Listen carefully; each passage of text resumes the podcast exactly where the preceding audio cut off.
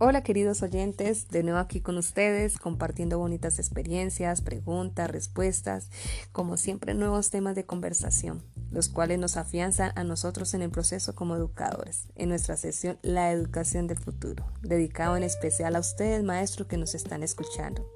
No olviden que los tengo presente a todos y les envío un fuerte abrazo desde esta cabina.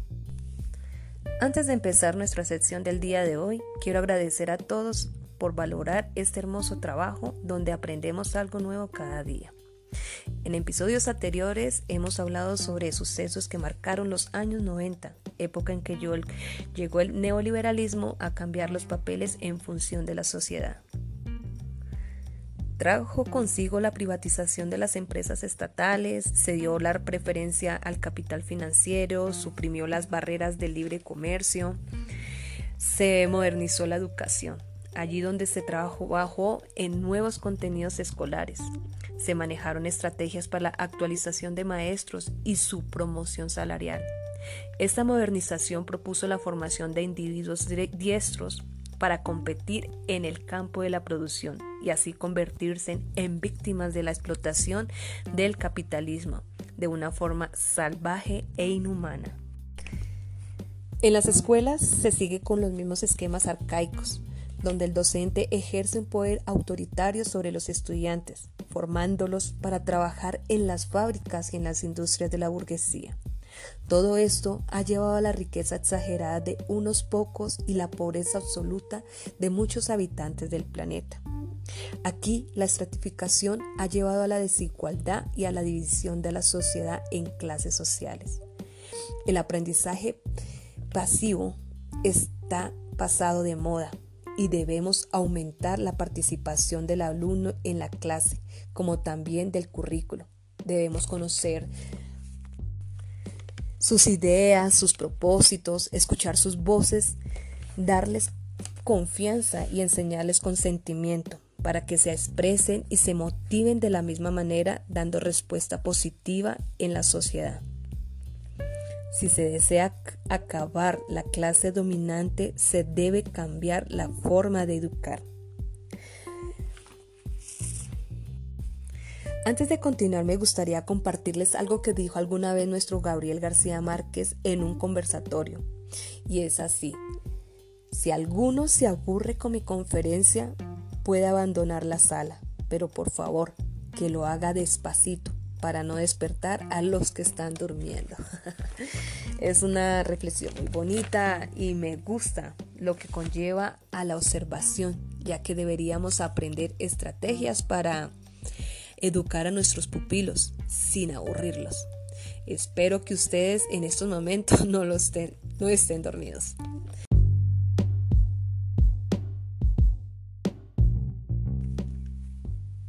Y en nuestro episodio del día de hoy es cómo está Colombia frente al tema de la educación en este momento. Y como es de costumbre, responderemos todas las inquietudes que frecuentemente nos hacen llegar respecto a nuestro tema en cuestión. Una de ellas que nos enviaron en, el en pasados y nos dio respuesta el director de la Organización para la Cooperación y el Desarrollo Económica, Andrea Scheller, que es un animal estadístico y investigador en el tema de la educación. Y ahora Rocío Sánchez nos plantea, tener o no un currículo único en el país ha sido una de las grandes discusiones de los últimos años.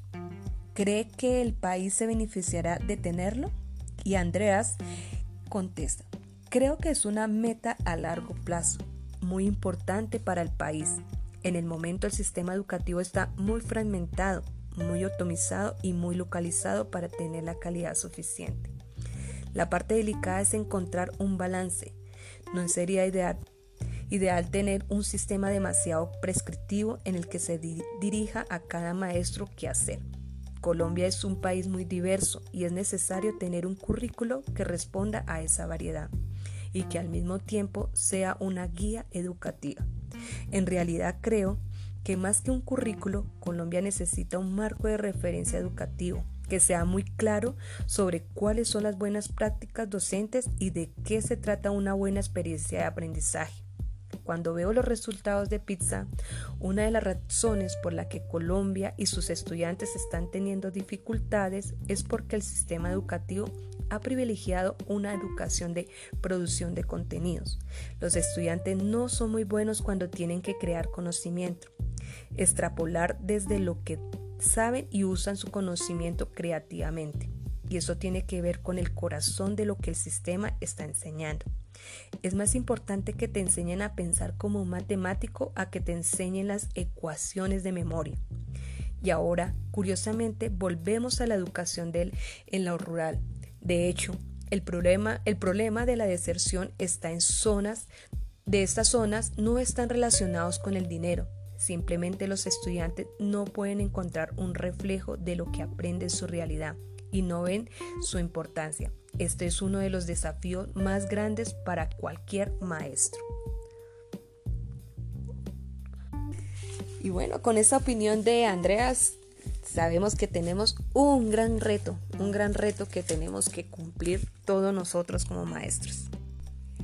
Bueno, y continuando con las preguntas, eh, la siguiente pregunta la hace Yaramaite Mesa y dice, ¿cuál debería ser la prioridad en la que Colombia gaste su presupuesto educativo? Y nos contesta Andreas. Viendo hacia atrás, creo que Colombia está gastando quizá más de lo debido en educación superior, de cierta manera, todo el sistema de financiamiento colombiano está bajo presión. Entonces, las personas quieren tener más universidades y eso es espectacular, pero hay que entender que invertir en ese campo necesariamente impide invertir en otros. En nuestra experiencia, las bases son las que más importan. Si les das a las personas una excelente educación básica, tal vez pueden encontrar los recursos para financiar sus estudios universitarios, pero si no les das una buena educación básica, ni siquiera van a poder llegar a tercer nivel. Bueno, qué respuestas tan claras nos ha dado el director de la OSDE y nos ha quitado muchas expectativas que teníamos respecto a la educación. Y bueno, y ya... Bueno, ¿qué respuesta tan exacta nos ha dado eh, el director de la OSDE? Ha sido de buen agrado escuchar sus respuestas. Y bueno, ya vamos finalizando nuestro programa. Espero este haya sido de su agrado. Y recuerden siempre que les, la educación está en sus manos. Somos parte del cambio y debemos empezar por nosotros. Bueno, no siendo más, muchas gracias por escribirnos, por escucharnos y estaré siempre en sintonía. Quien les habla Carolina Sánchez se despide de ustedes por hoy, pero estaré aquí siempre para ustedes, recordándole cada vez que pueda la importancia de saber educar. Y no siendo más, chao chao, nos vemos en nuestro nuevo episodio.